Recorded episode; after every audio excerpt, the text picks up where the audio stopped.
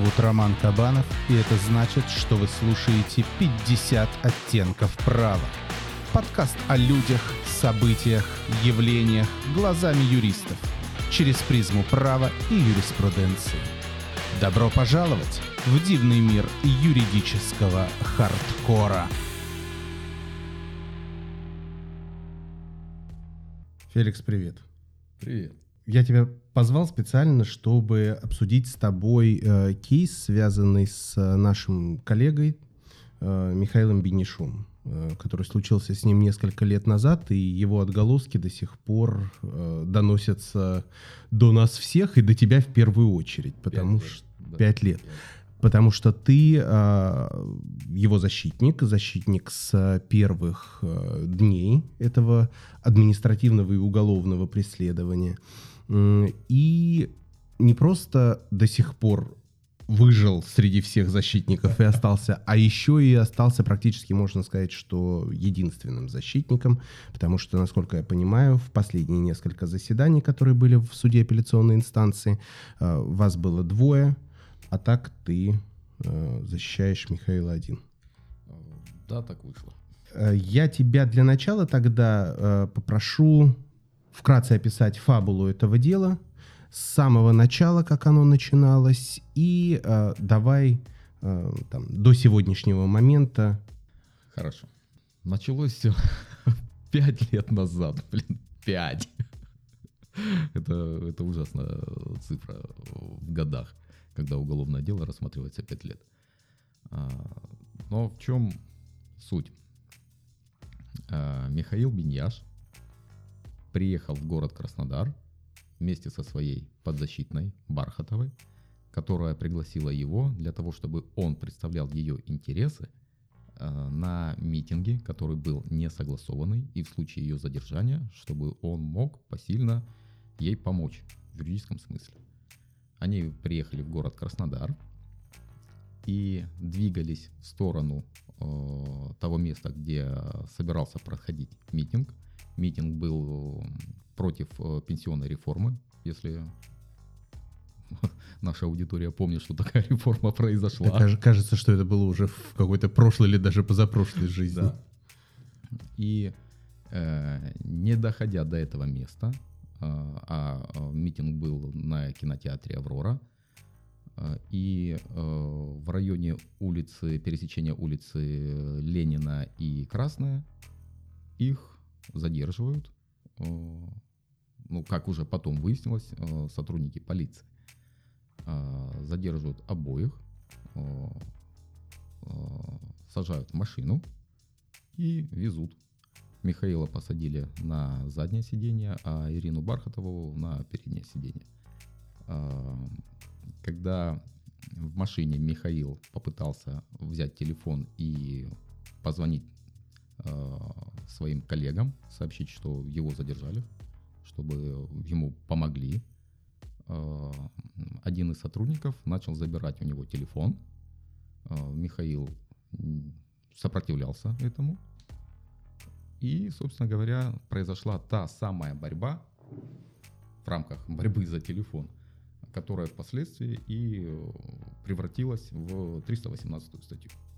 А в И- 318 что именно превратилось? Он покусал якобы их? Там много чего было. Да, основная претензия это э, наличие якобы наличие следов укусов у сотрудников полиции. Ну еще и э, какие-то травмы головы. А, При том, что при их первичном осмотре э, м, э, э, сотрудником, э, врачом, врачом, а, такие повреждения зафиксированы не были. То есть не было ни следов укусов, ни травм головы. А сам подсудимый или уже Уже- осужденный, да, получается, и сторона защиты, они отрицают сам факт а, укусов и причинения вреда здоровью какого бы то ни было? Сами укусы, да, отрицаются, а, но сам факт того, что сотрудники могли получить какие-то повреждения, а, он ну, более чем реален, потому что была борьба. Борьба за телефон. И, конечно, в процессе этой борьбы ну, какие-то повреждения могли быть. Мгм. Но тут важно то, что сотрудники не имеют права забирать твои личные вещи. Поэтому здесь не было никакого законного требования. А значит, Михаил мог оберегать свое имущество любыми способами, в том числе и та- такими.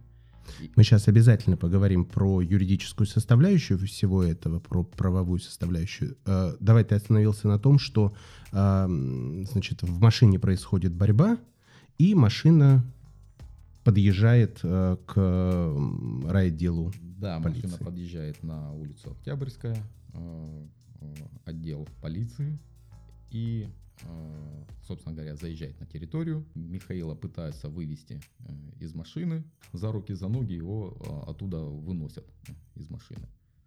Э, Ну, собственно говоря, все, поднимают в отдел, э, где э, его начинают, э, ну, если не избивать, то применять силу, насилие, бить. Это позиция стороны защиты. Соответственно, сотрудники полиции это отрицают. Конечно. Мгм. Была проведена проверка и было установлено, что сотрудники невиновны. Рафик не виновен. Рафик невиновен, да. Михаил сам себе все эти повреждения нанес э, впоследствии, чтобы потом обвинить сотрудников полиции э, и себя каким-то образом там оправдать. Мгм.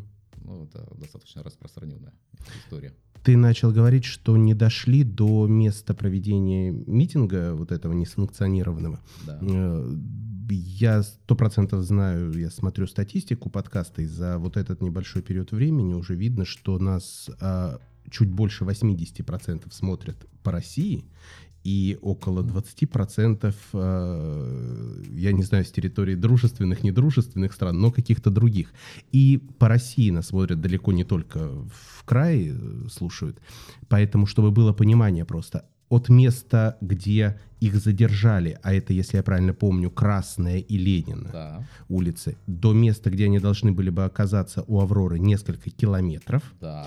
И тоже примерно то же самое расстояние до, от отдела полиции до эм, кинотеатра Авроры, потому что это как бы в треугольником Да. находится, назовем это так. Это будет важно потом, когда, я знаю, ты по-любому затронешь этот момент. э, Со с свидетелями. те- Да, когда свидетели нашли способ телепортироваться. Вот, а, значит, его привезли в отдел полиции. Дальше. А, Дальше Ирина Бархатова сумела сохранить свой телефон и э, кому-то написала, э, возможно, там самый удобный, ну, в принципе, не суть, э, которую уже, в свою очередь, э, сообщили Алексею Аванесяну, э, и он выехал в отдел полиции и пытался попасть в него, но не мог, потому что был, была введена, введен план крепость, и туда никого не пускали. Ну, как никого. А, Сотрудники э, входили-выходили свободно на обед. А, Также э, э, люди в гражданской форме одежды. То есть неизвестно, кто это. Но как потом выяснилось, это были э, работники администрации в том числе. А, всех э, остальных э, желающих туда попасть, в том числе и адвоката, который должен осуществлять э, защиту, э, не допускали. А, Алексею все-таки через несколько часов удалось попасть в отдел. Я бы очень удивился, если бы Алексею Аванесяну не удалось попасть в, попасть в отдел даже при наличии плана крепости. А, Ему, слава богу, у него это получилось, хоть и не, хоть и не сразу. А, И он там э, сразу же нашел Михаила и зафиксировал то состояние, в котором он находился, физическое состояние. А Фотографии, конечно, ну, крайне неприятно видеть, в принципе, человека в таком э, состоянии. Слушай, ну да, тогда фотографии Михаила, я как сейчас помню, это зеленая Да. футболка Пола, пола, да. по-моему, а, и э, ссадины на щеке, ну там состояние, да, было. Да. Конечно, не при смерти человек был, но увидеть такое на адвокате, который шел защищать э, своего клиента, это то еще зрелище. Его задерживают, Аванесян прорывается, снимает все это. Дальше возбуждение уголовного дела. Ну, до него еще не дошло. Э, возбудили административку. Если я не ошибаюсь, то это невыполнение законного требования. Э, и, собственно говоря, на следующий день был по этому поводу суд. В этот же день вечером я узнал, что это в принципе случилось. Это кто-то опубликовал эту информацию в группе в МХАТ, в WhatsApp. А, и я решил, что ну, я однозначно буду присутствовать там. В тот же день, это в тот день, когда, когда Михаила задержали. задержали. да. В этот же день а, поступила эта информация, и на следующий день уже, ну, точнее, ну, сообщили, в этот же день сообщили, что дело будет рассматриваться завтра, там, в Ленинском суде, там, подходите, кому это не безразлично. А, мне это показалось э, очень важным, что адвоката задерживают, который осуществляет деятельность, профессиональную деятельность, и избивают. В машине, в отделе, в принципе, не суть. Э, никого избивать нельзя. А здесь э, человек, профессионал, выполнял свой долг, и за это его еще и избили. А, я приехал к Ленинскому суду там, в районе там, 10 часов утра и увидел, познакомился в том числе с многими коллегами, с тобой, в конце концов. Тот же Алексей, Алексей Аванесян, Сергей, опять же таки, крайних. А, ну, много кто был. Таня Третьяк была, если я не ошибаюсь. Может, возможно, она позже была, я не помню точно, была она в этот день или нет. А, очень много было людей. Саша Валявский был так, так всех сейчас и не упомнишь, пять лет прошло. И мы знатно так отсудились в тот вечер. Ну как отсудились? Очень долго ждали, очень долго. И был очень смешной момент, когда Михаил в качестве задержанного находится на территории э, суда. А, но его подзащитную, эту же Ирину Бархатову, а, привлекают к ответственности за участие, либо же организация э, митинга, э, точно не знаю. Она потребовала адвоката, своего адвоката Михаила Виньяша. Который, собственно, недалеко находится. Его привезли на той же машине, доставили. Можно ли его пригласить? Да, совершенно верно. И судья Беляк, собственно, говорит, да, а где адвокат? Давайте сюда адвоката. И Михаилу разрешили поучаствовать в суде в качестве защитника. Давай э, зафиксируем и подведем вот здесь черту такую небольшую. То есть адвоката задерживают вместе с его доверителем, которого адвокат должен был защищать. Их задерживают вместе, а, они сутки проводят, э, что там, ну вот в учреждении в определенном там, да, на следующий день у них суд. Их привозят на вот этой доставке, там, как да. эта машина называется. То есть э, уже им ограничили свободу, Михаил побитый, э, Ирина Бархатова, слава богу, нет. Их вместе привозят на вот этой машине, я не знаю, в наручниках, не в наручниках. Нет, возят. Каким образом? Ну, должны не в наручниках, там привозят, а, значит, э, Ирину Бархатову начинают судить административным судом. Она говорит, что так у меня тут адвокат еще мой же. Его достают из этой же, там, условно, машины, из этого же помещения, где они ожидают. Адвокат идет защищать своего доверителя по административке, собственно, ради чего он и приехал да. в Краснодар. А через несколько часов самого уже адвоката судят по э, другой там административной статье, но э, по административке в, в этом же суде, но только у чуть другого судьи. Так и было. Тут я могу сказать, это я уже точно помню, его э, признали виновным. Да. И назначили э, какое-то количество суток ареста. Он уезжает на вот это количество суток отбывать административный да, арест. Если я не ошибаюсь, это он в Услабинске отбыл. Что происходит за это время? Проводится проверка и возбуждается уголовное дело по 318 статье по части 1. То есть делаются экспертизы, делаются э, опросы э, и поиски свидетелей. Э, и, собственно говоря, если я правильно помню, то числа 17 сентября возбудили уголовное дело. А произошло все 9 Тут у меня для справочки есть кое-какой материал. 21 сентября было возбуждено 21. по части 1 318. А если вдруг там, я тоже не знал в свое время, что такое 318, меня это и не касалось, не моя сфера профессионального интереса. 318 это применение насилия, не опасного для жизни и здоровья в отношении, ну вот в деле Михаила это было в отношении двух представителей власти в связи с исполнением ими должностных обязанностей, то есть полицейских. Верно. Рассматривается, возбуждается уголовное дело, и э, следователь выходит с ходатайством о избрании меры пресечения да. в виде заключения под стражу. В виде заключения под стражу, да. А, опять же таки, а, наш любимый а, Ленинский суд Михаила туда доставляют, то есть его задержали сначала э, на двое суток. Э, и пока материал передавался, э, пока назначали заседание, э, как раз э, дело попало, точнее его начали рассматривать э, к концу вторых суток. Ну и давай скажем, что судьей по стражному делу была судья Ленинского районного суда Краснодара Диана Беляк, Диана которая, Беляк. собственно говоря, рассматривала административку Ирины Бархатовой. Угу. И в том деле защитником Ирины Бархатовой по административке был избитый адвокат Бенеш. Да, так и было. Но надо отметить, что э, к концу вторых суток ну, Мишиного задержания и длительного рассмотрения время чаем его угостила. Лично принесла в клетку. Не открыли клетку, ну, через окошко подали. Ты, ты знаешь, ты так интересно сказал, что принесла в клетку. Мне почему-то перед глазами сразу зоопарк возник.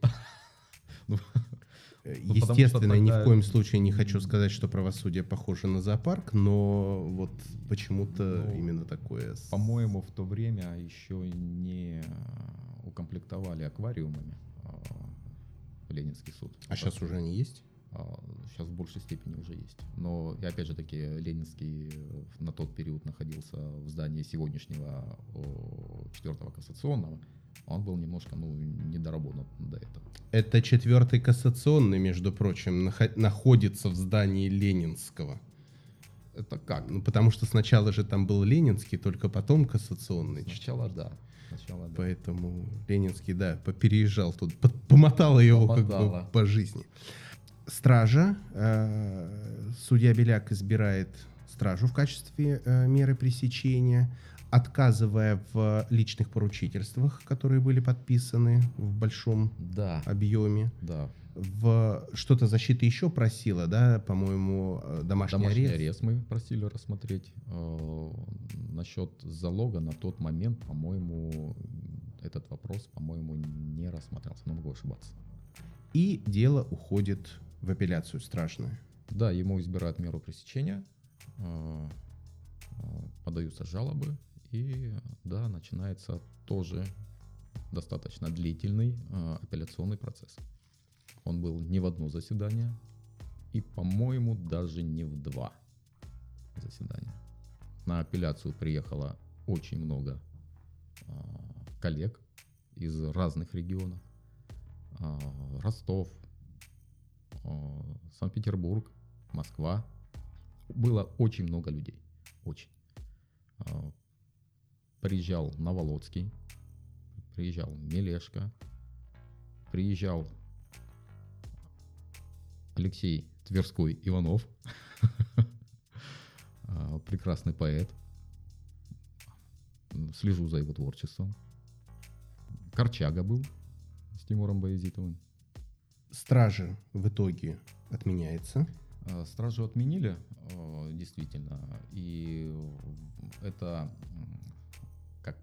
по мне, э, заслуга и э, адвокатской палаты Краснодарского края, которая предложила э, залог и обосновала, что она может выплатить сумму залога.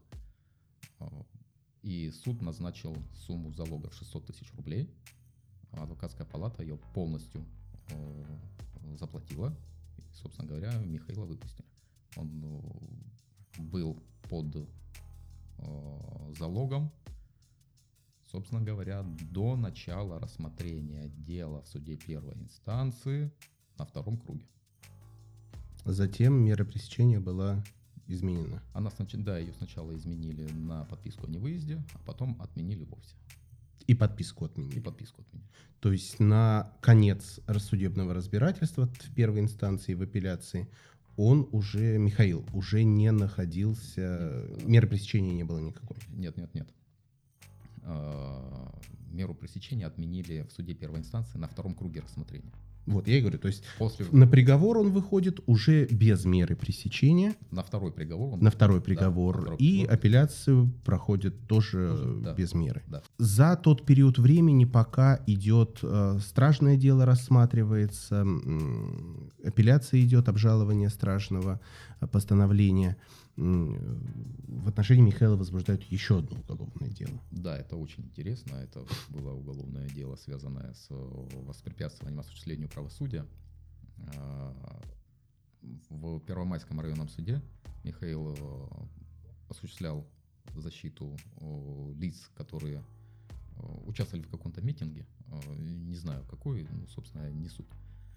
Все это происходило в выходной день, то есть это было суббота или воскресенье, ну, ну, тоже не важно.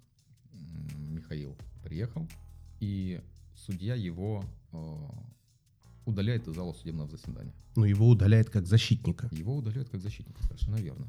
Его из одного процесса э, удаляют, он заканчивается, начинается другой процесс. И из первого процесса Михаил уходит сам. Да. Его удалили, и он сам подчинился требованию Да. председательствующего и ушел.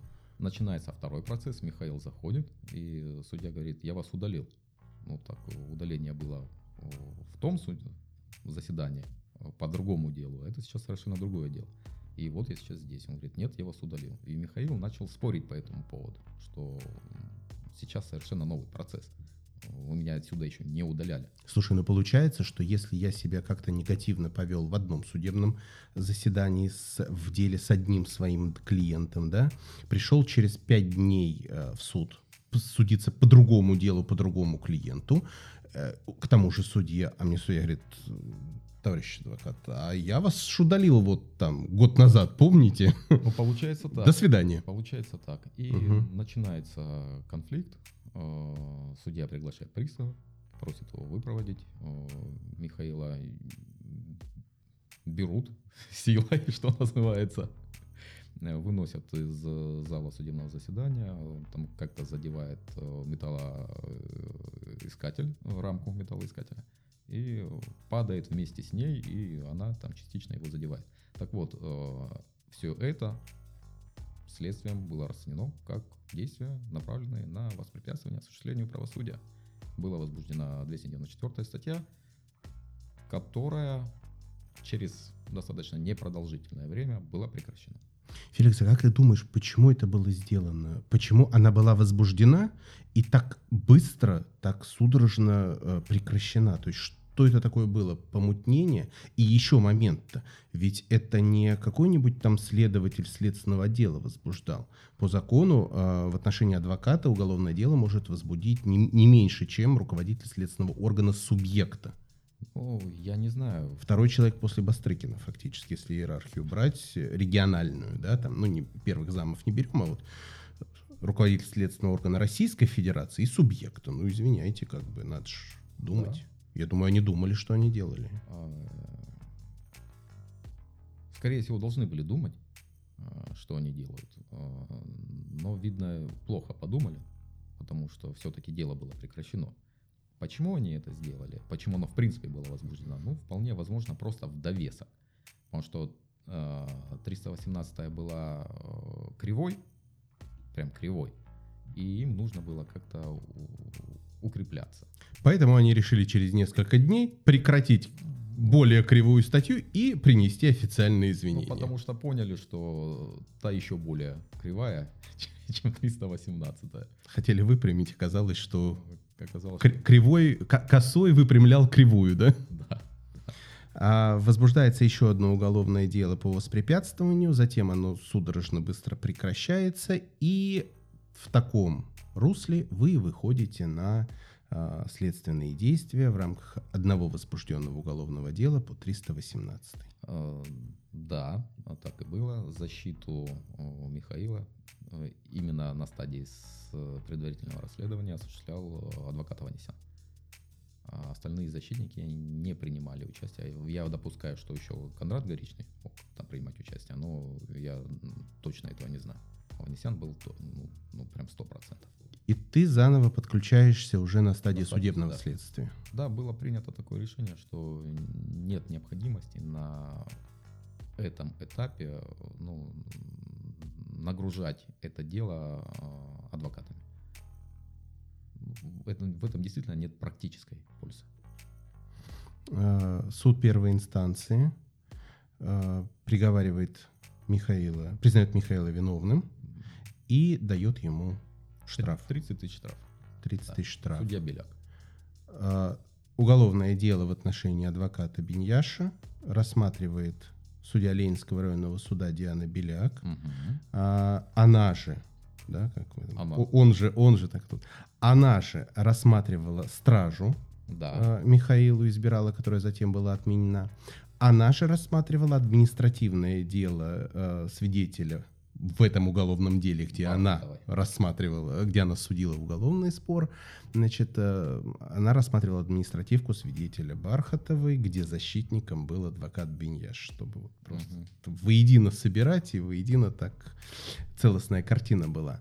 Это, конечно, было бы смешно, если бы не было так грустно, но спустя уже, во-первых, пять лет, во-вторых, неплохо дело закончилось. На сегодняшний момент, на сегодняшний этап. Могло быть и лучше, но, извините, в тех реалиях, в которых есть, э, мое личное мнение, что оно закончилось, э, опять же, оговорюсь, на этом этапе закончилось достаточно неплохо.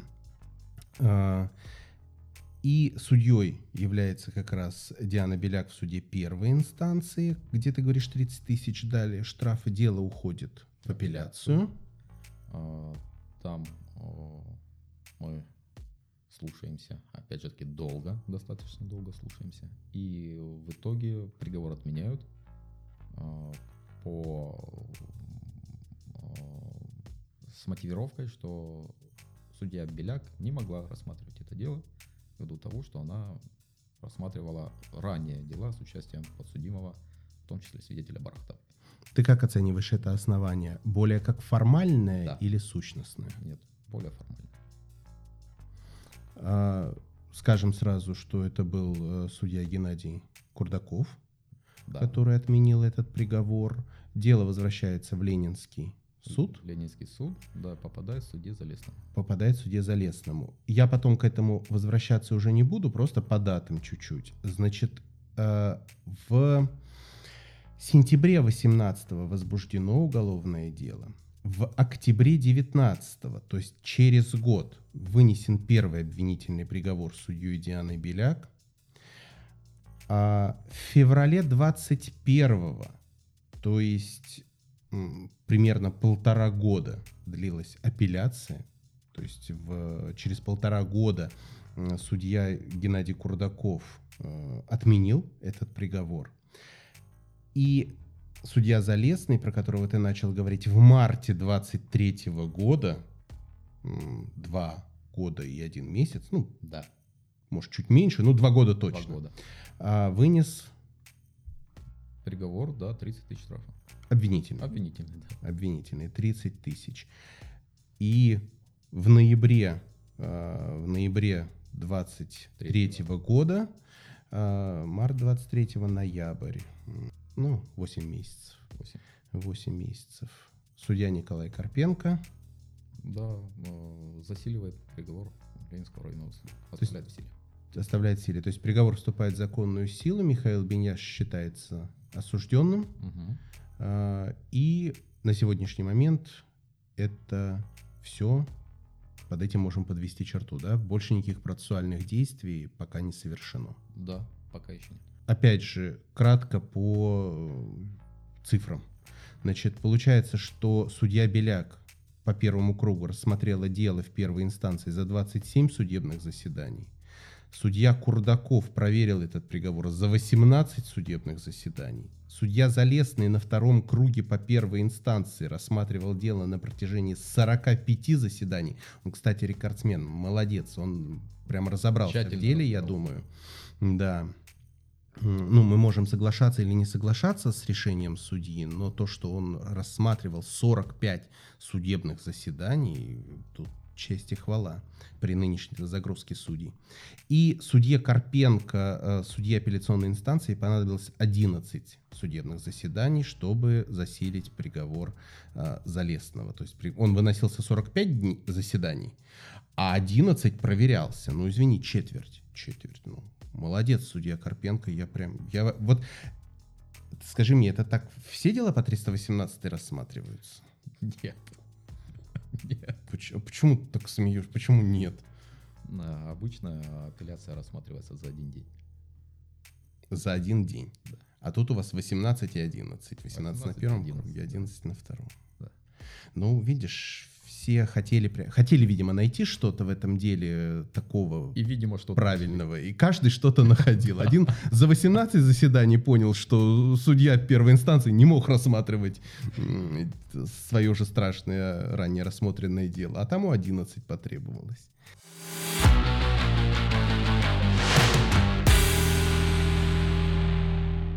Фабулу мы с тобой примерно обрисовали. Теперь я хотел бы, знаешь, что у тебя спросить? Я бы хотел э, чуть-чуть пройтись вот по тем событиям, которые были отдельно там mm-hmm. выборочно на каждом из этапов.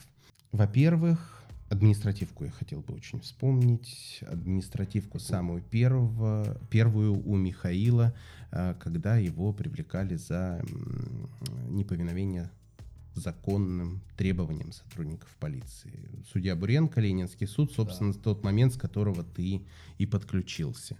Э, чем тебе запомнился тот день, э, тот процесс? В первую очередь мне запомнилось то, что это дело очень долго гуляло по всем судьям Ленинского районного суда.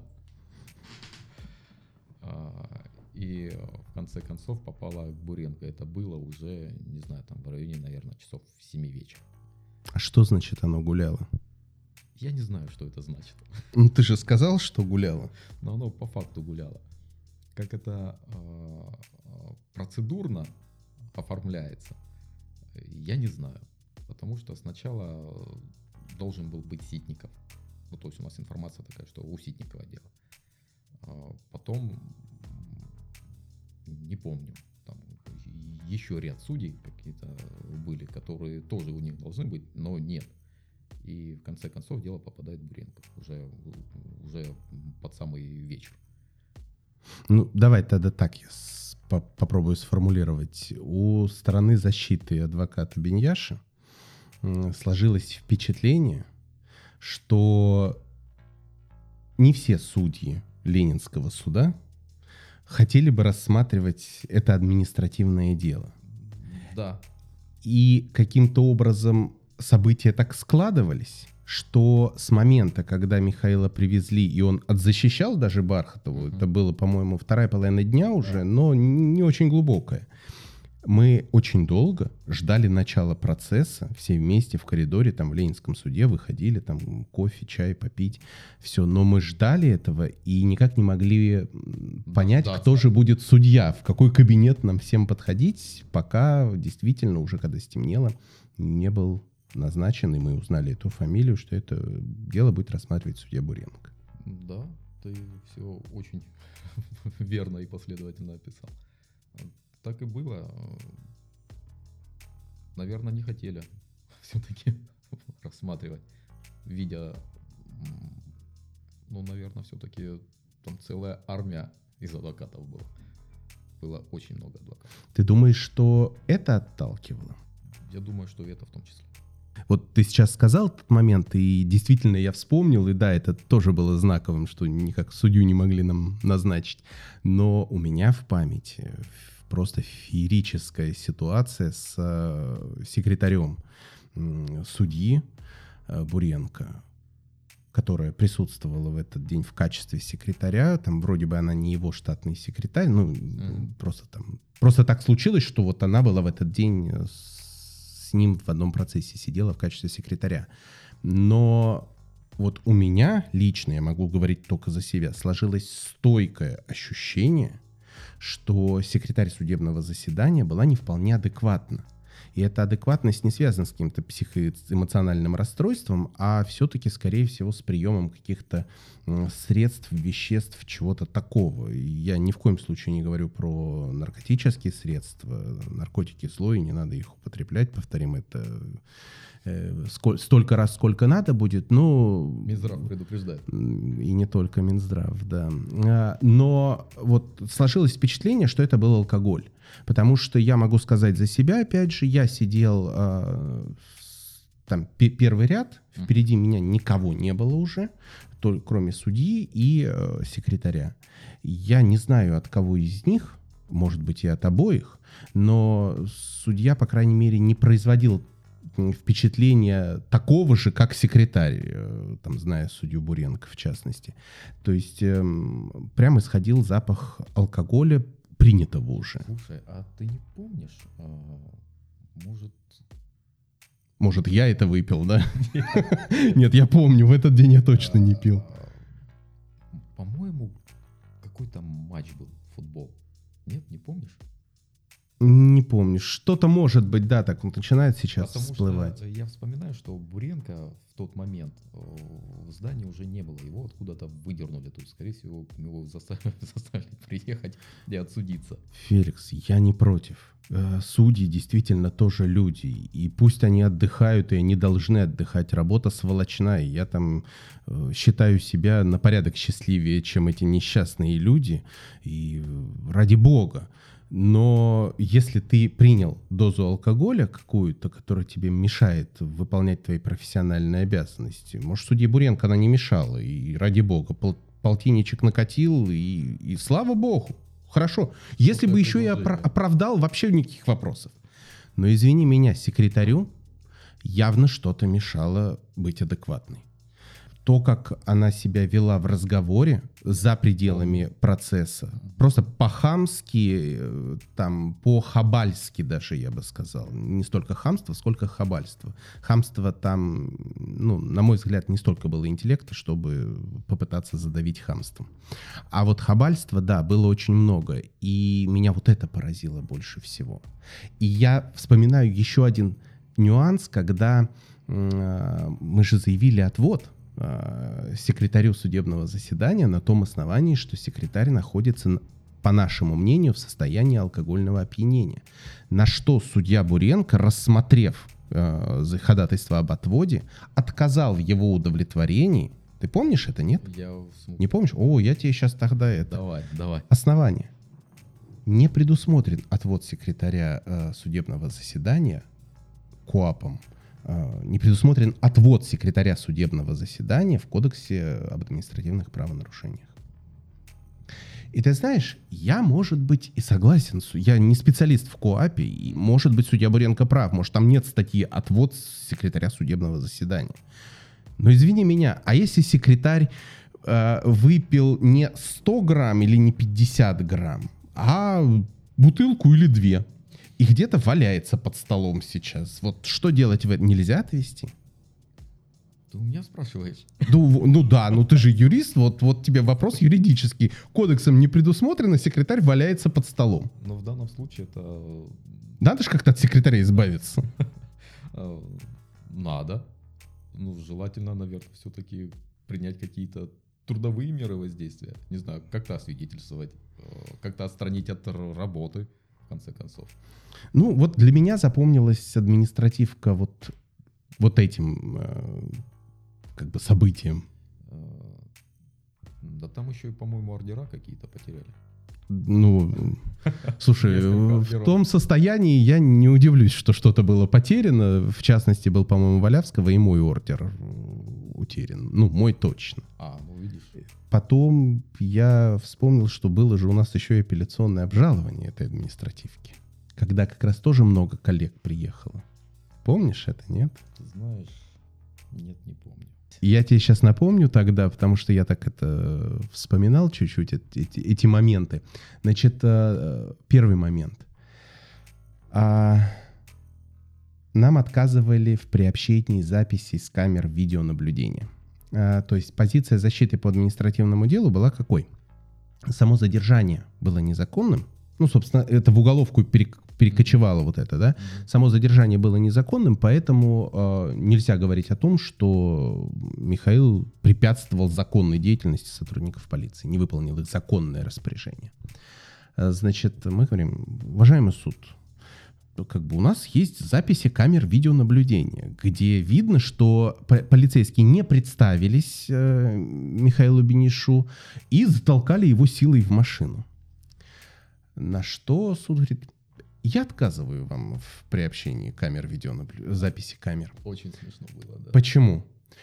А, мы не знаем, откуда вы взяли это, вот записи эти. Ну, взяли из ЕДДС, вот он, адвокатский запрос, как бы вот по адвокатскому запросу предоставили. Да, но мы ж не знаем еще, может, там вмешательство какое-то было вот в эту запись, может, там смонтировано что-то. Такие, «М, да, действительно, может быть такое гипотетически. Никто же не заявлял, ну, может быть. Хорошо, у нас тогда еще одно ходатайство. Какое? А давайте назначим экспертизу этой записи, чтобы установить это. Судья говорит, я отказываю вам, к сожалению, в этом. Почему? Ну, а как я могу назначить экспертизу записи, если суд вам до этого отказал в приобщении этой записи? И вот тогда я просто помню, я помню Аванесяна очень хорошо, я помню Крайниха, и все такие... И, и просто сказать даже нечего, потому что вот этот уровень э, такого издевательского поведения какой-то, он запредельный. И ты ничего не сделаешь ведь. Вот, это один момент. А второй момент, я помню, эм, когда страна защиты заявила ходатайство о прекращении пыток. Не помнишь? По-моему, это был э, Иван Морозов. Нет, не помню. А, значит, А, Онохов долго рассматривал дело. А, Во-первых, он удалился в совещательную комнату. Он пригласил пристава. С нами в зале был пристав. Да. Он удалялся в совещательную комнату, ему там несколько раз отвод заявляли, рассматривал, возвращался, и как-то вернувшись, мы вышли, естественно, там из зала. И мы быстренько в этот зал утрамбовались Мгм. обратно. Но получилось так, что честь э, задержалась в оглашении, пока мы все не зайдем. И когда в следующий раз он уходил в совещательную комнату, он запретил приставу выпускать из зала и сказал, что мы все должны ждать его в зале, не выходя из зала э, заседания. После так прошло несколько его удалений э, в совещательную комнату. Уже обед, по-моему, начал проходить как бы, а он так подолгу мог сидеть в совещательной комнате. Я не знаю, чай, печеньки или еще что-то посерьезнее, но вполне могли быть там поглощены. А из зала-то нельзя выйти, там стоит пристав и не выпускает. И Иван Иванович, по-моему, Морозов как раз тогда сказал, что, говорит, уважаемый суд, а у меня, там, или ваша честь, а у меня, говорит, ходатайство о прекращении пыток. Мгм. Каждый имеет право на отдых. Мы находимся в заседании. Мы не можем не выйти в туалет сходить, не можем перекусить. У кого-то, может быть, есть какое-то заболевание, препятствующее значит, его нахождению здесь. Он должен принять там сахарный диабет, еще мало ли что. Вы нас не выпускаете отсюда. И- Незаконное лишение свободы. Ну, типа того. И Онохов не нашел ничего лучше, как удовлетворил это ходатайство. Даже так, И объявил кажется, это перерыв. как-то без меня прошло.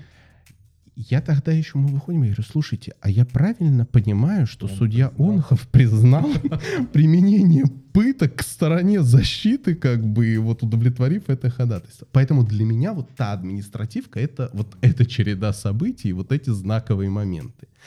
Понятно, почему ты этого не помнишь. Я прекрасно это понимаю, потому что, конечно, объем твоего участия там во всем остальном, там, это мизер всего лишь навсего, или как мизер, правильно говорить. Вот. Но для меня наоборот, я ж не участвовал вот в той массе, поэтому для меня вот такие знаковые моменты. Тем более мой цивильный опыт как бы в жизни не видел такого, что там происходило, и я так, знаешь, только с такими глазами так туда-сюда, Мы туда-сюда. тогда все увидели очень многое и очень много для себя почерпнули. При том, что судья Онохов в прошлом адвокат. Ну, по крайней мере, так говорили. А, вот. э, да. Да. Следствие. А, Ты на следствии участия не принимал активного, э, никакого, да? Никакого. Но зато все, что было собрано в рамках следствия, тебе пришлось э, в суде уже подвергать сомнению и отбивать. Э, Вот расскажи, что на следствии было знакового такого, что не укладывалось в позицию стороны защиты или там и стороны обвинения тоже. Ну, так, косяки, грубо говоря. Знаковое – это в первую очередь э, отсутствие э, следов воздействия, то есть повреждений на телах по- потерпевших, те, которые они вменяют вину ему. Ну, подожди, они же были покусаны. Они говорят, что они были покусаны, но врач травмпункта не обнаружил у них э, следов укусов и следов повреждения головы. Так, подожди. То есть они обращаются в травпункт. Да. В травмпункт. Угу. А, там этот врач э, Капсироков. Хапсироков как раз. Первый медик, который имел доступ к телам потерпевших.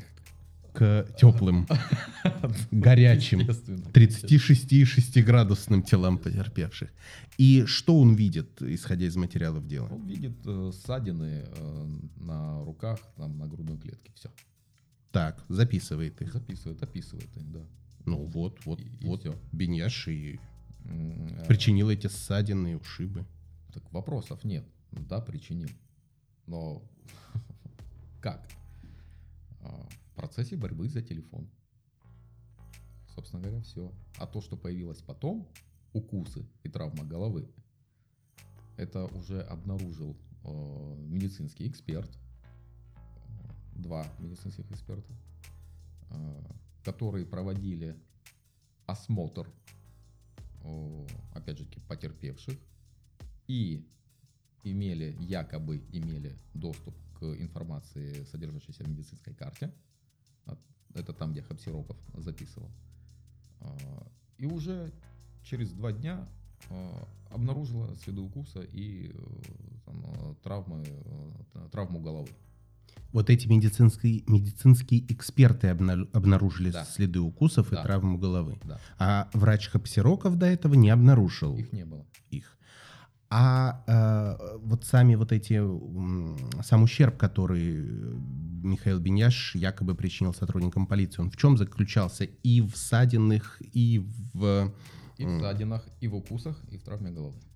во всем. Во всем. Но э, Михаил Беняш не признавал, что он кусал их. Да, и как раз таки не то, чтобы он не признавал, этого не было. А, О чем это свидетельствовало с точки зрения стороны защиты? Что данная информация, данные повреждения выдуманы, а, они искусственно созданы.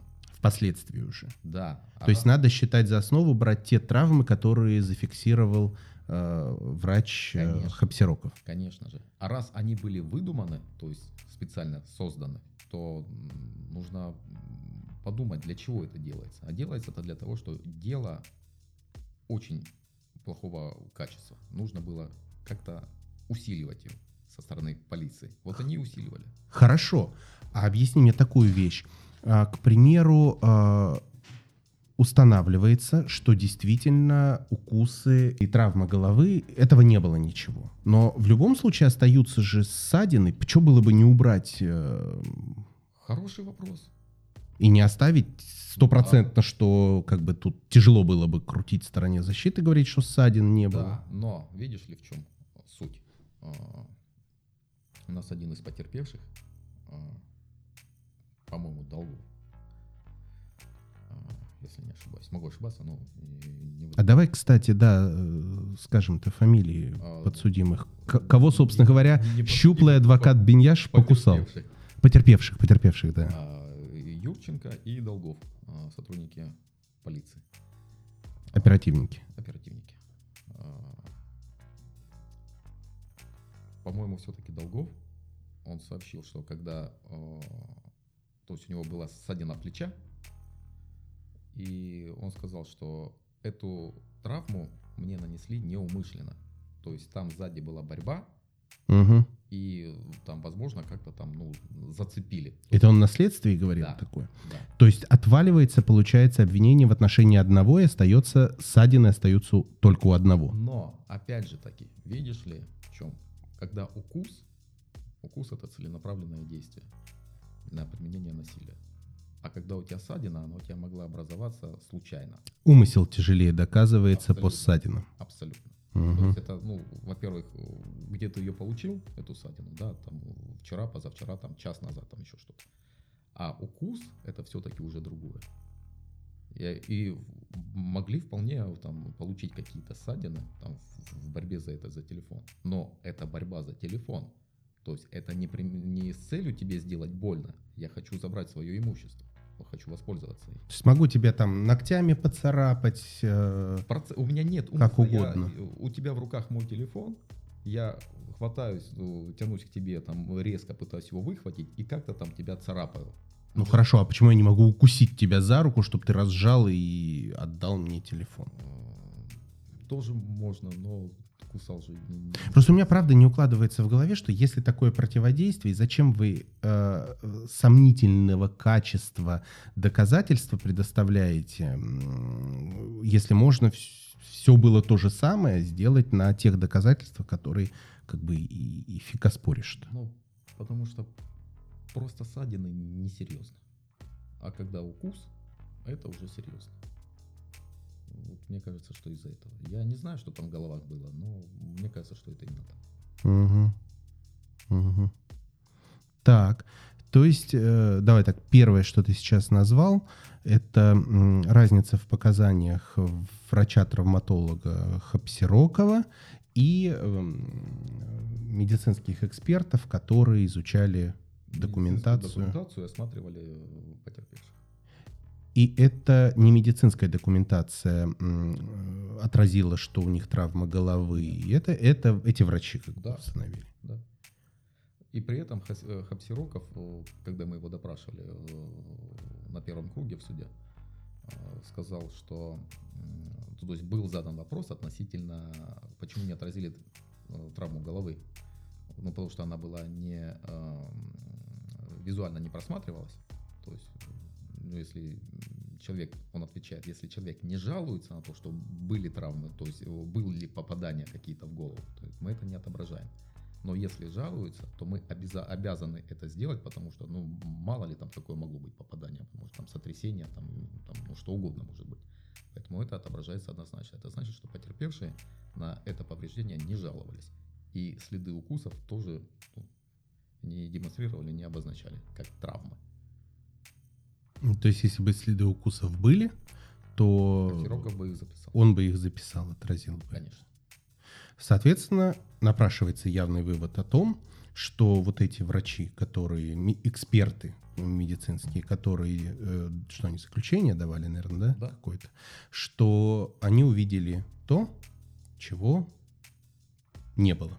Я даже больше скажу, а, когда мы допрашивали в суде эксперт ТАФ, а потом эксперта, а, они сказали, что вывод о том, что эти следы, которые мы на них обнаружены, являются укусами, не более чем наше предположение.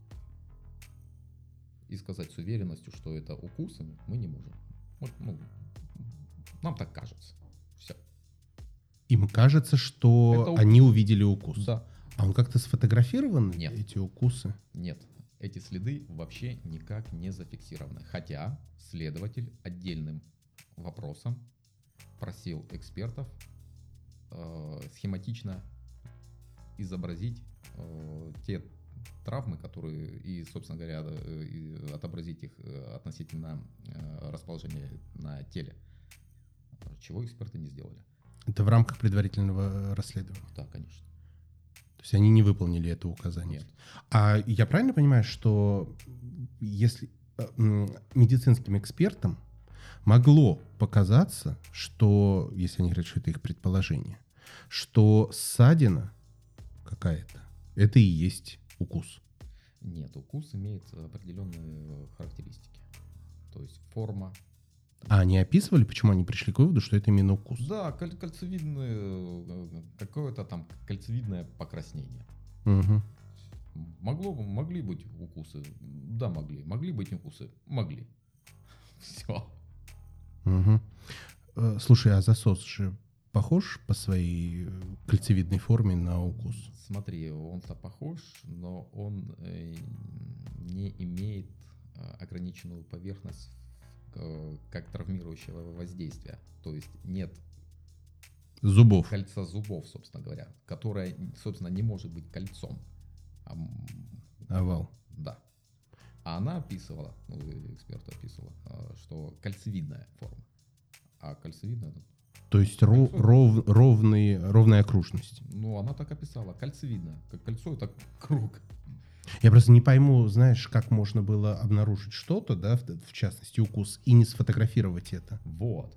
Это наша общая беда, потому что согласно регламенту проведения э, исследований э, СМЭ, судебно-медицинской экспертизы проведения, э, травмы должны фи- фиксироваться, фотографироваться.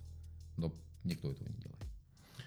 Э, в приговоре судей первой инстанции это как-то смутило Беляк и Залесного? Никак не смутило. То есть они на слово поверили медицинским экспертам без документарных доказательств. Ну как на слова? Они даже поверили то, что эксперты сказали, что нам так кажется. Мы не уверены, нам так кажется. И, собственно говоря, этого хватило.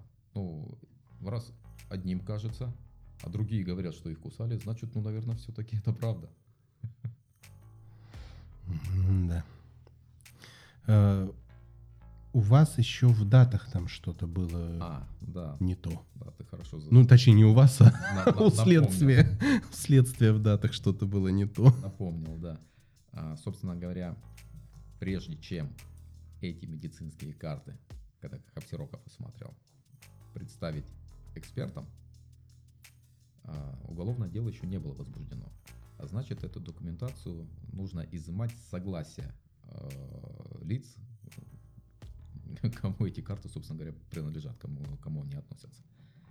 А, И потерпевшие написали такое согласие на изъятие их медицинских карт.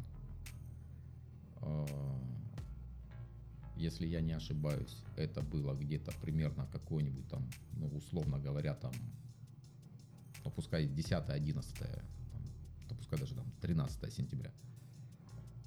И в этом заявлении прописывают номер уголовного дела.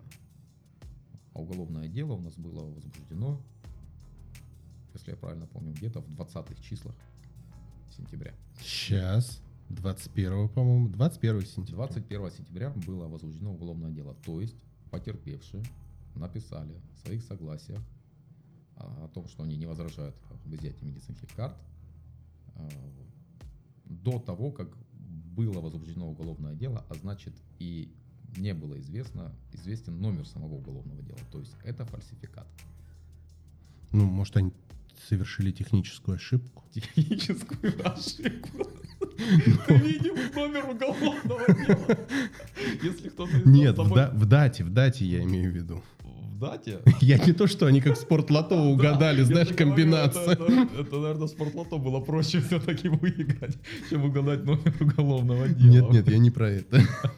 Я про дату.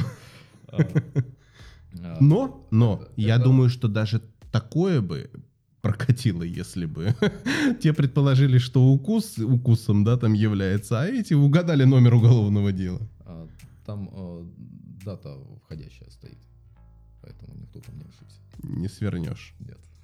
Нет. Следователь назначает экспертизу, постановление выносит.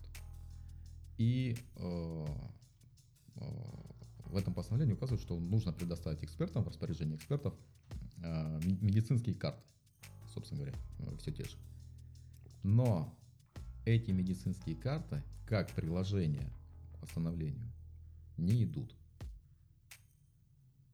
То есть эксперты эти медицинские карты реально физически не видят. Ну, зато они видят э, якобы укусы. Вопросов нет, но они в своих заключениях описывают, что они изучили медицинскую документацию. Слушай, объясни мне, а в приговоре это как обошли? Да никак это не обошли. Про это просто не пишут и все. И мы еще не дошли до самого интересного с тобой. Что эти медицинские карты в конечном итоге были утеряны. И мы, точнее не мы, а суд первой инстанции на втором круге не видел вещественных доказательств медицинские карты. Слушай, ну на первом круге же суд видел. А при чем тут первый круг, первый суд? У нас суд заново идет. То есть после апелляции вы начинаете слушать дело, как будто до этого вообще, ничего, не было. Не было, совершенно верно. И Слушай, а на тома судебные тома, мгм, а, внимание обращается, которые были на первом круге? э, если нужно что-то изучить, ну, допустим, огласить показания свидетеля. А суд апелляционной инстанции на втором круге Мгм. может основывать свое апелляционное, что там, приговор, определение, постановление на тех документах, доказательствах, которые были собраны на первом круге? Может, конечно. Может.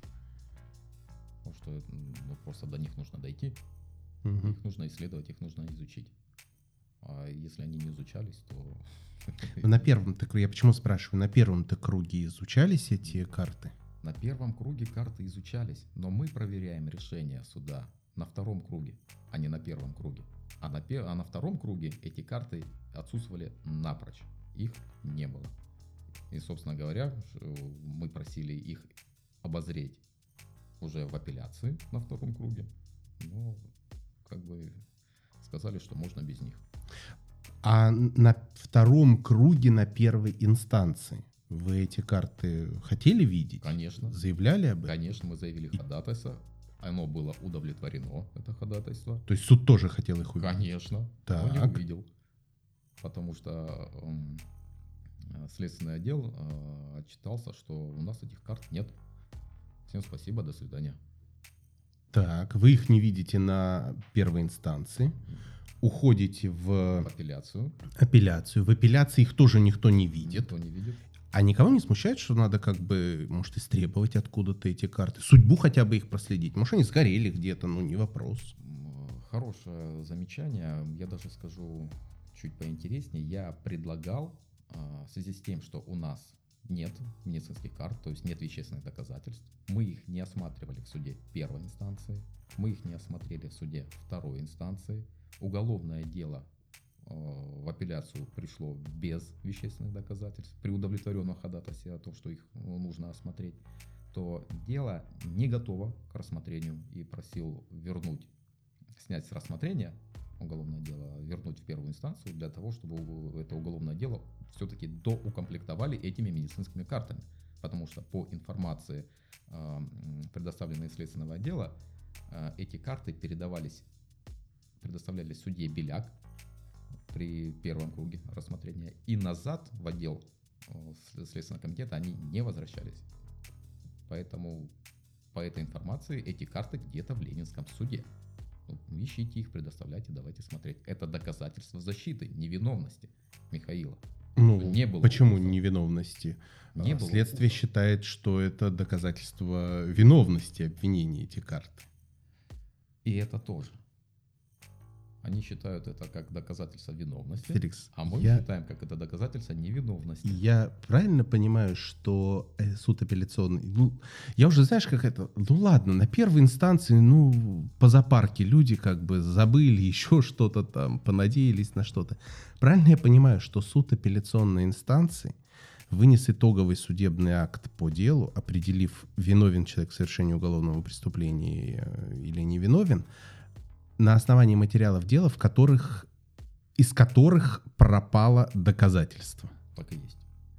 А если доказательство пропало, это же существует какая-то специальная судебная процедура его восстановления, если я правильно Конечно. помню что-то. То есть это, наверное, какое-то, может, преступление даже уголовное. Это халатность. Я не знаю, у кого, не моя компетенция, но это халатность. Кто-то должен за это ответить. И суд апелляционной инстанции это не смутило. Вообще абсолютно никак. Чем дальше, тем чудесатее и чудесатее, как говорила Алиса. А, давай к моему любимому. Я говорю, от машины времени к телепортации, да. Давай, давай. Расскажи. Свидетели. Борисов и Больбат. Сотрудники администрации Западного округа. А, их привлекают к участию, ну как, не к участию, нет, не так. Э, их как сотрудников администрации привлекают э, правоохранительной деятельности с точки зрения, что они присутствуют на определенных мероприятиях. Э, в данном случае это, собственно говоря, несанкционированный митинг против пенсионной реформы. Который у Авроры вот этот должен у был Авроры, быть. куда Мгм. должен был, э, куда должна была попасть Бархатова в сопровождении Беньяш, в случае, если ее там в простонародье говорят, смысле, даже не в простонародье, а уже в профессиональном круге говорят, э, свинтят, Или заластают. то э, адвокат здесь, как Flash, выскакивает из ниоткуда. А, И они находятся там, сотрудники администрации, а, фиксируют людей, кто там находится, и предоставляют эту информацию сотрудникам полиции, те на них составляют протоколы, а эти сотрудники полиции а, участвуют в этих административных делах в качестве ну, свидетелей. Мгм. Там везде объяснения есть. Такие профессиональные свидетели. Да. Эти два свидетеля в нашем уголовном деле сообщают, что в момент, когда Михаила Беньяш доставили на машине в отдел полиции, мы стояли на территории этого отдела полиции, во внутреннем дворе, мирно курили и видели, как э, Беньяш э, избивает сотрудников. А что они там делали? Курили. Ну, здорово. То есть они шли по улице и такие, о, отдел полиции, зайдем покурим. Нет, их вызвали, э, скажем так, они там находились как э, работники администрации. Я не знаю, там, кто их туда направил, зачем направил, э, что именно они там делали, но функции они выполняли следующие. Они там как раз-таки э, были свидетелями тех административных правонарушений, то есть участие в несанкционированном митинге граждан, которые были на Авроре. И они там, ну, писали объяснения, что там присутствовали, там видели, что там гражданина там Иванова, который был там-то, выкрикивал лозунги, там ходил с плакатами. Так, это вот когда они курили, они занимались тем, что они там писали объяснения по Да. тем гражданам, которые, значит, митинговать ходили Да. на Аврору. А, Михаил, а, Михаила доставили в отдел где-то в районе двух часов дня. Мгм. плюс-минус. Но э, мы обнаружили административные дела, где есть объяснение этого, этих Борисова и Больбата, э, где они пишут, что они в это время, в 2 часа дня, находились в районе кинотеатра «Аврора» и видели, как определенное количество граждан совершают административное правонарушение. И таких э, административных материалов было очень много. Очень много. Где они говорят, что они в 2 часа дня на Авроре. И наше дело, где они говорят, что мы в 2 часа дня находились в отделе полиции. То есть где-то они по-любому не были. Ну и так опять вернемся. Э, То есть между отделом полиции и Авророй несколько, Несколько километров. Не меньше двух это точно, а то и 2-3 где-то вот в этом интервале плюс-минус. То есть Да. чисто физически они не могли. Невозможно. Да, это невозможно. Поэтому вот у нас еще такие свидетели. То есть получается, что они в одно и то же время были на Авроре и работали профессиональными свидетелями, э, значит, от администрации, переписывая тех людей, которые участвовали в митинге, и в то же самое время они были в отделе полиции и стояли, курили, потому что... А почему они были в отделе полиции? Потому что они давали объяснения сотрудникам полиции в отношении тех, кого уже задержали, хотя еще никого и не задерживали, как по Потому факту что они там выясняется. еще и не были. Ну, слушай, ну давай я задам э, наивный вопрос, но все-таки закономерный. Они привлечены как лжесвидетели к какому-то виду ответственности? Нет, а, потому что на тот период ну, с этим возникли определенные сложности. Не до них было, что называется. А, Не до них было кому? ну, нам, стороне защиты. А причем сторона защиты? Ну, чтобы как-то простимулировать правоохранительную систему поработать в этом направлении. Не, подожди. Вы рассматриваете уголовное дело. В рамках уголовного дела выясняется, что свидетели явно Я очень хочу сказать одно слово, но, к сожалению, не могу этого сделать. Давай я скажу. К большому сожалению. Тебе тоже не советую.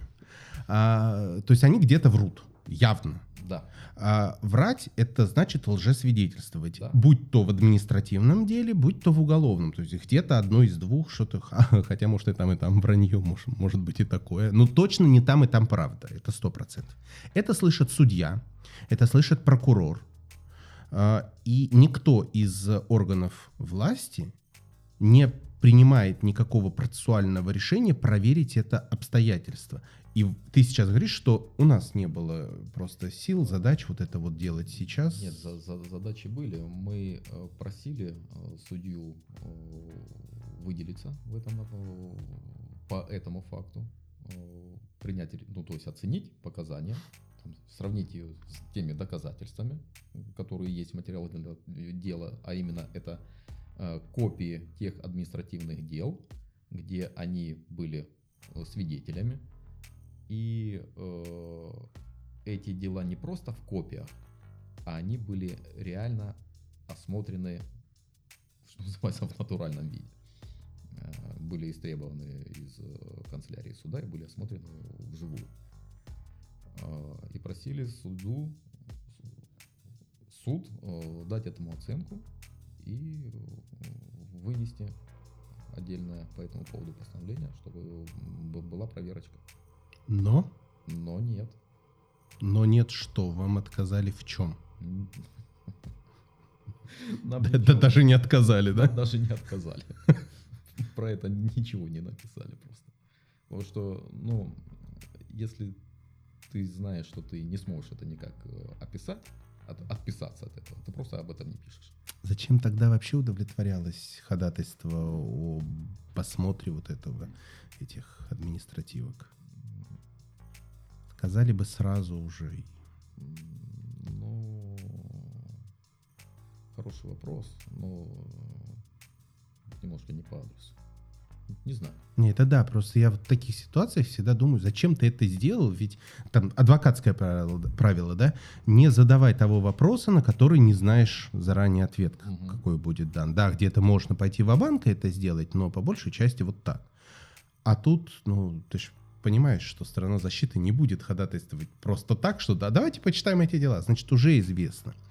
Тем более Михаил Беньяш защищал там э, Бархатова активистка же была, Да. наверное, да, то есть понятно, что там уже активисты между собой и было установлено защитой, что так оно и будет все. Ну, Конечно.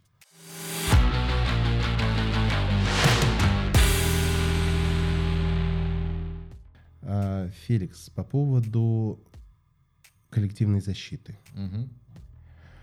А, на твой взгляд, ты оказался, что называется, прям в эпицентре этого всего. И это было, я не знаю, может быть, даже вообще, в принципе, первое дело с коллективной защитой в стране. Ну, насколько мне известно, да.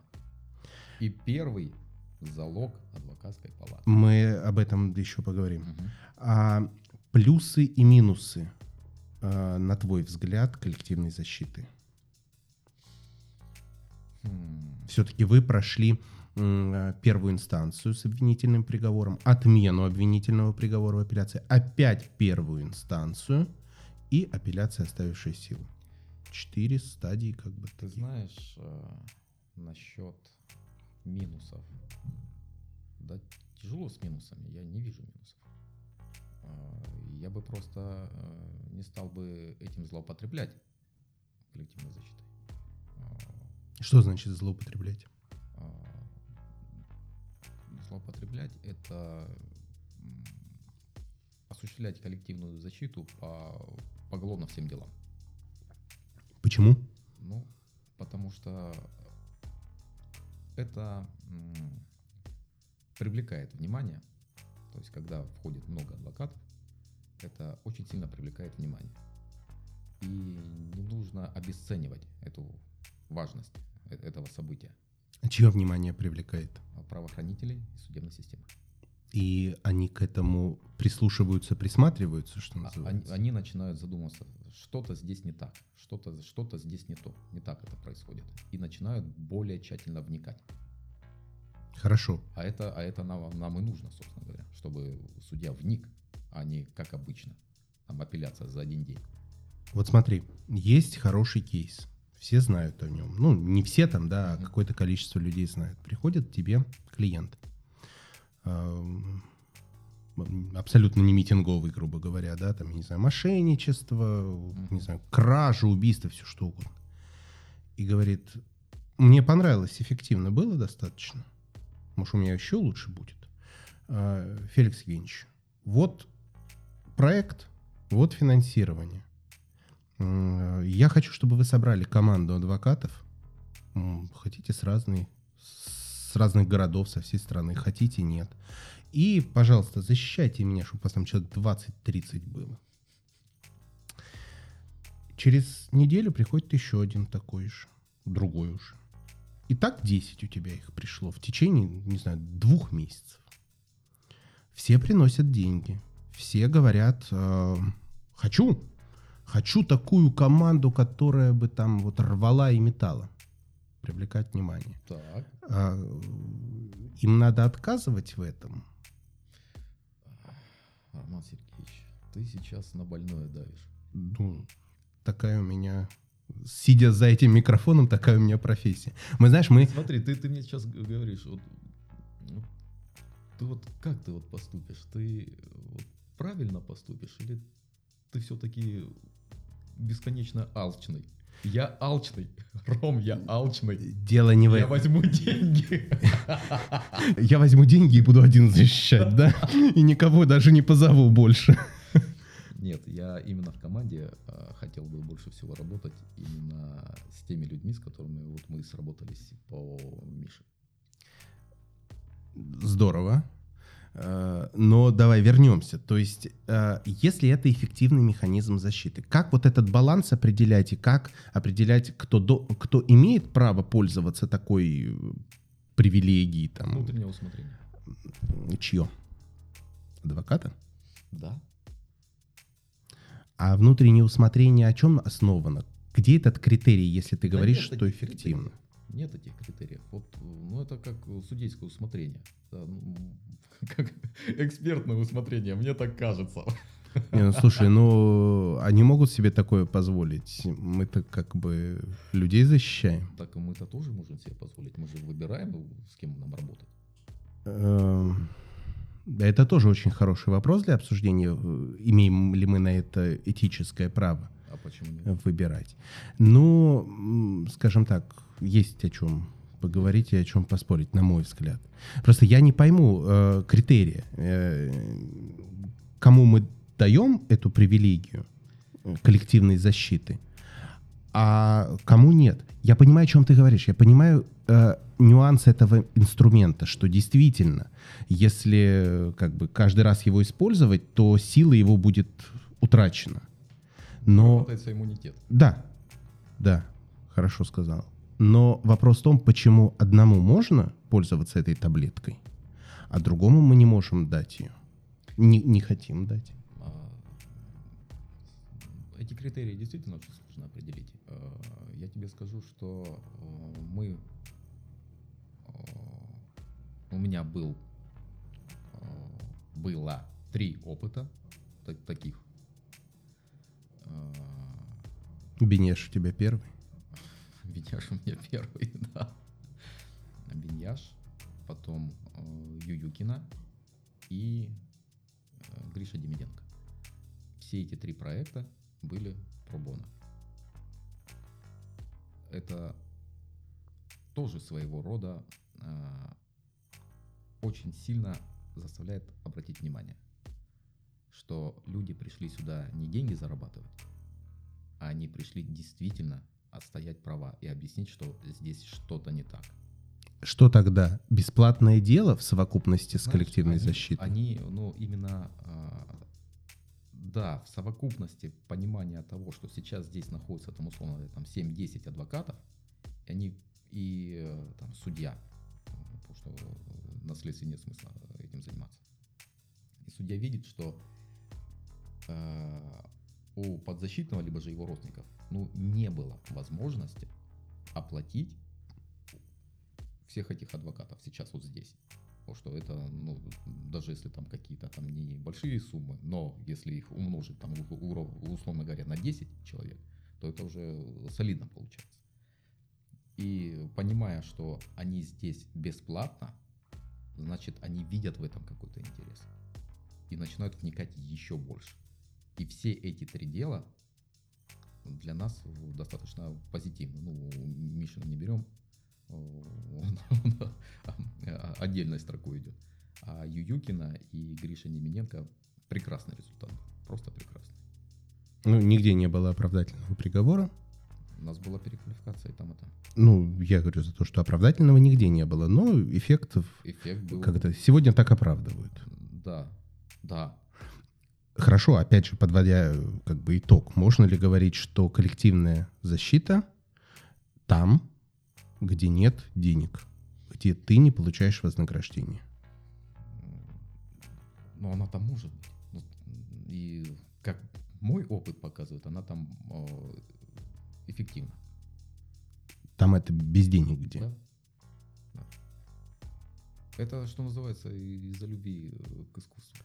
А если бы тебе деньги предложили и попросили бы на них организовать коллективную защиту? Очень важно, что это за дело. 159 4 Я бы взялся. Потому что я алчный. Из-за любви к деньгам, а не к искусству. В данном случае, да, из-за любви к деньгам. А, но, опять же таки, ну, это же, скорее всего, ну, тоже будет видно. Когда ты прям искренне э, делаешь, а когда ты просто работаешь. Мне кажется, это считывается. Ты сказал, что реакция была определенная на коллективную защиту от правоохранительной системы. Ну, ну, ты просто обозначил, что была реакция некая. Ну, с митингами они не выходили. Это понятно. Вот э, что это была за реакция, когда это судьи видели там 10-20 адвокатов?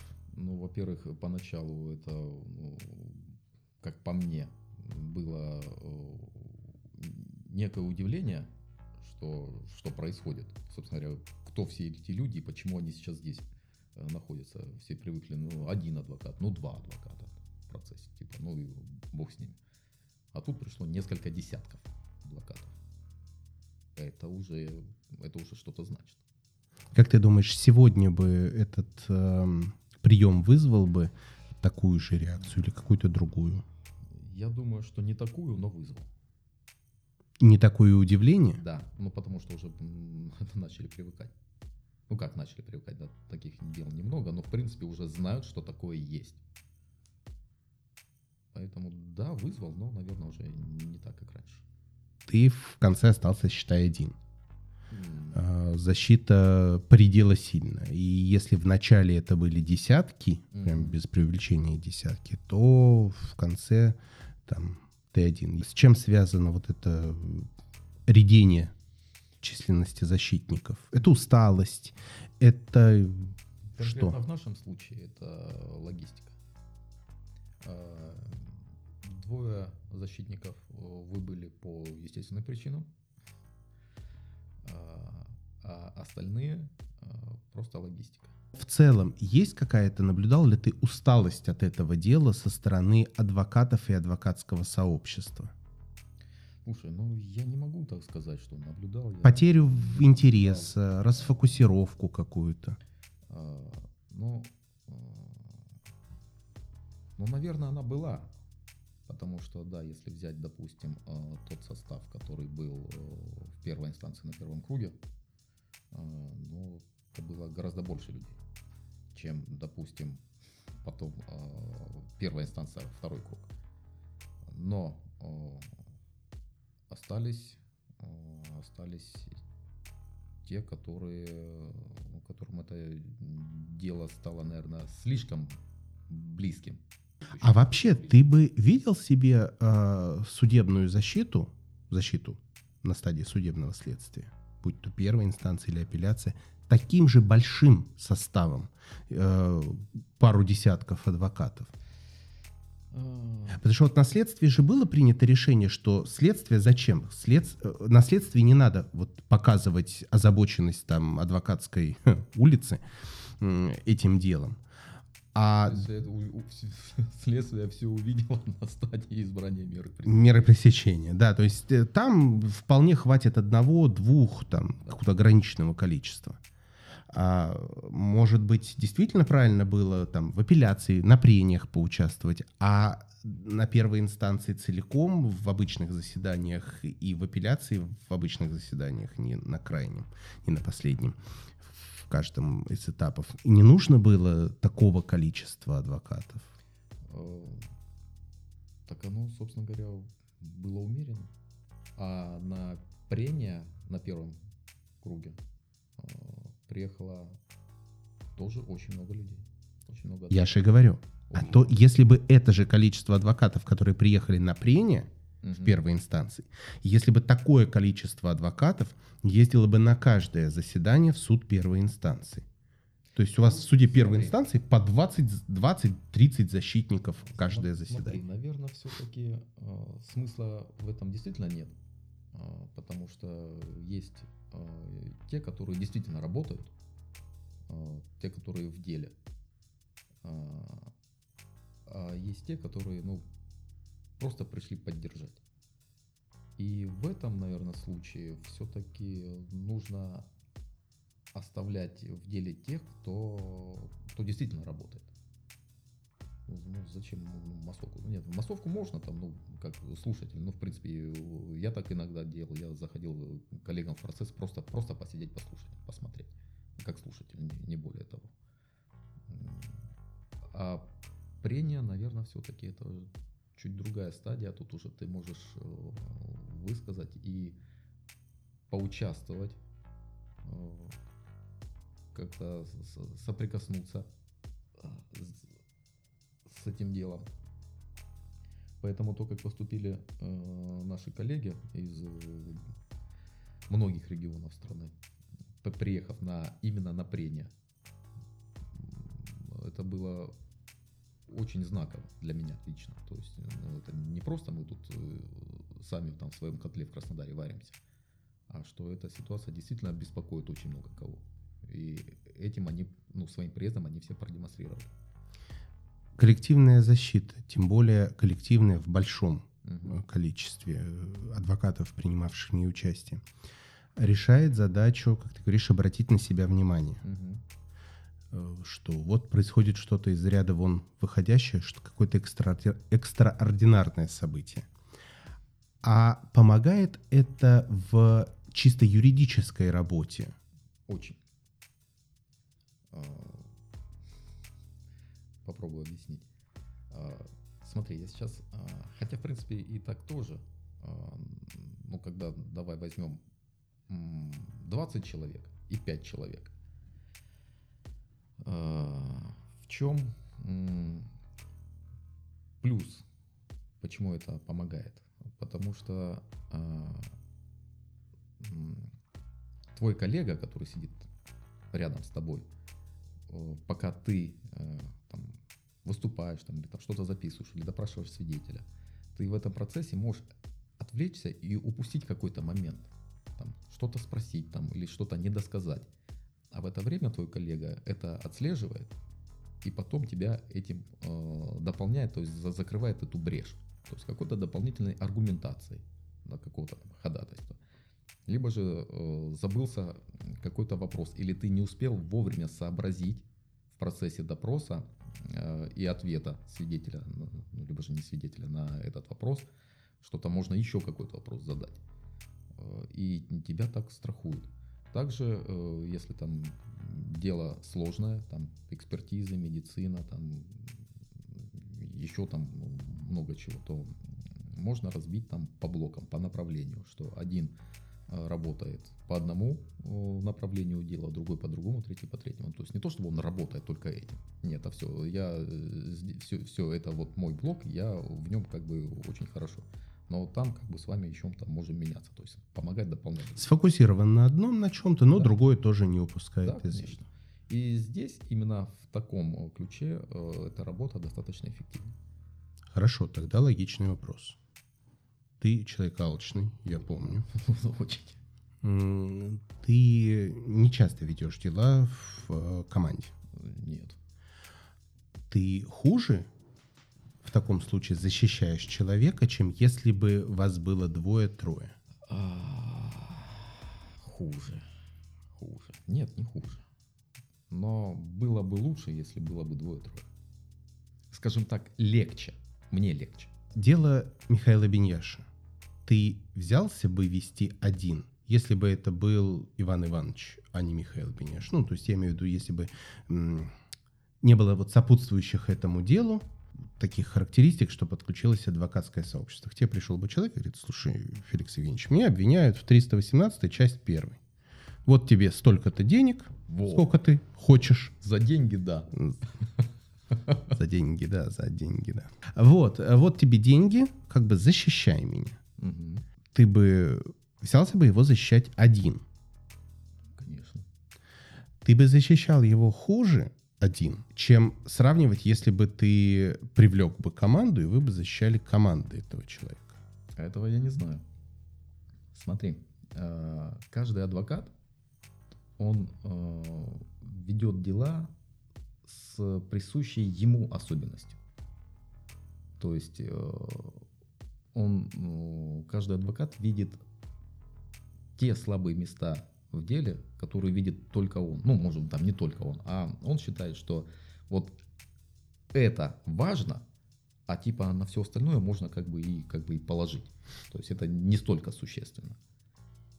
И давит только на там, в определенном направлении. А когда собираются несколько разносторонних, вот таких вот, то есть я вижу здесь важно, там, другой видит там здесь важно, третий здесь, четвертый здесь. И мы это увидели как бы отдельно друг от друга, и каждый самостоятельно выбрали себе эти направления, то, что тебе кажется важно, и то, что, в чем ты разбираешься, что тебе э, действительно э, кажется, что именно это основание может быть э, поводом для того, чтобы там, прекратить дело, там, ли- либо же там, оправдать, направить по 237. И каждый работает в этом направлении со своей эффективностью. И когда их, ты их объединяешь, это становится еще более эффективным. Феликс, ни в коем случае не привлекая беду, не накликая ее. А если ты, э, не дай бог, когда-нибудь оказался бы в тяжелой какой-то такой ситуации, что тебе потребовался бы защитник. Ну, слушай, ну давай. Зачем так делаешь? Ну, вот я тысячу раз оговорился. Нормально же общались. Я, чё, чё морду сразу бить тебе надо, да? А, Я тысячу раз оговорился, но все-таки тебе понадобился бы защитник.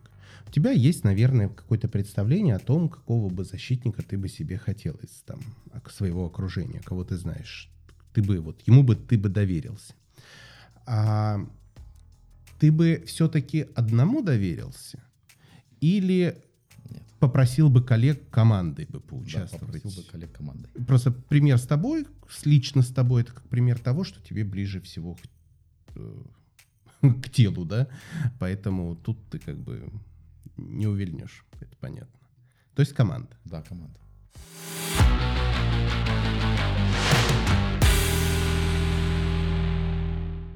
Когда э, Михаилу назначали стражу по Мгм. 318, стража — это обычное дело по такому составу? Да, вполне. То есть стражу избирают э, Последнее. по 318. Да.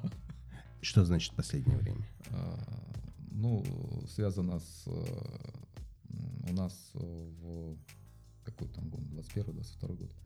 А, Прокатилась волна митингов, э, после которых было возбуждено достаточно большое количество э, дел по 318.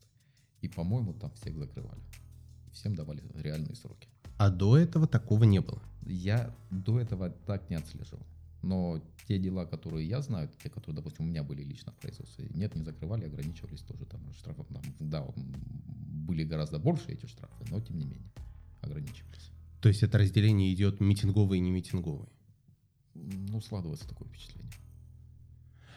А какая-то, грубо говоря, вот то, что мы сегодня слышим, э, политические дела, так угу. называемые. Угу. Мы можем отнести к этим политическим вот эти митинговые дела?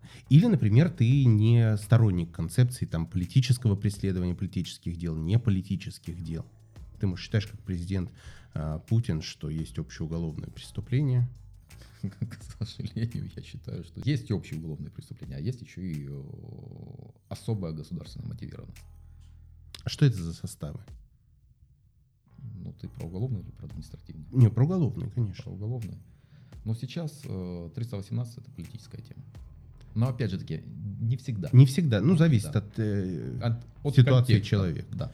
318 это как раз вот э, дело Михаила Беньяша. Да, да. Еще что-то. Да, в принципе, на самом деле, много что из простых Слушай, рядовых ну вот, статей может оказаться и политическим. Вот новость. Значит, э, дискредитация армии Борис Акунин, Слушай, Григорьевич ну, это прям вполне как бы очевидно. А, вот. Я, а, я... Он внесен, кстати, теперь уже в список э, террористов-экстремистов. Ну, если статья экстремистская, то, конечно. Какая-то разница есть в обычном составе, но в зависимости от того, кого привлекают, да, в связи с какими действиями. Если кого это митинг, чем, конечно. то это... В деле Беньяша, на твой взгляд, была это политическая составляющая? Исключительно. Исключительно политическая составляющая. Потому что э, господин Пронский на, на одном из допросов в суде признался. Это кто такой? Это сотрудник полиции, начальник какого-то отдела. Именно он, Пронский, выносил определение о доставлении. И, собственно говоря, он внес в этот документ недостоверные сведения.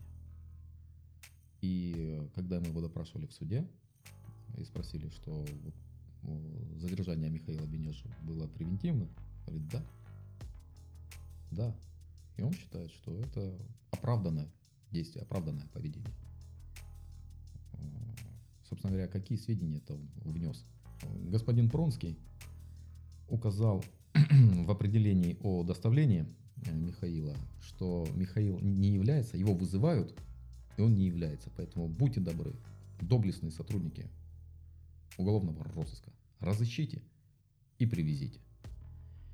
А, и указывает, что а, ему направлялась информация о том, что ему нужно явиться в отдел полиции 8 а, сентября с указанием на то, что явиться ему нужно 13 сентября.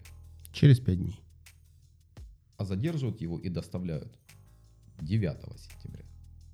То есть у него обязанность явиться в отдел полиции 13 числа, то есть у него обязанность явиться в отдел еще не наступила. Но его задерживают 9 сентября и доставляют в отдел полиции.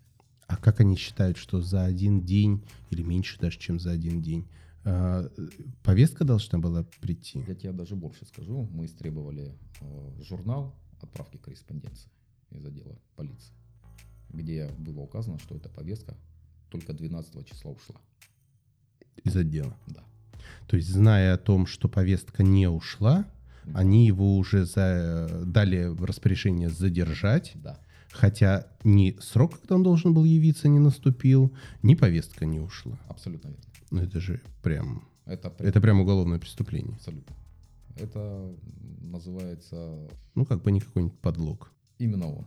Спасибо, что напомнил. Да, действительно, это служебный подлог чистой воды. Феликс, последний, наверное, блок. Ты в самом начале сказал, что Михаилу Беняшу был избран эм, залог, который предложила и внесла адвокатская палата Краснодарского края. А, сумма 600 тысяч. 600 тысяч. Это 2018 год. Это не маленькие деньги, в принципе-то, на тот момент. 18 да. 18 5 лет назад. А, вот. А, ты как оцениваешь этот шаг, это действие адвокатской палаты? Ну, очень позитивно. Очень позитивно. Я слышал разное мнение, отношение к этому. Но лично для меня это очень хороший знак. скорее всего, таких знаков больше внимания не будет уделяться. Разное мнение ты имеешь в виду негативное в том Да, числе. конечно. А чем мотивировано это негативное мнение было? Что опасный прецедент, что типа, ну раз одному сделали, значит и остальным надо, а остальным, как бы, наверное, не, не особо хочется. Но тогда получается, кто-то превозносится, кто-то попадает чуть в менее комфортную ситуацию. И как тогда определять, кто достоин этого залога, а кто недостоин этого залога, что может внести определенный э, диссонанс в адвокатском, внутри самого адвокатского сообщества.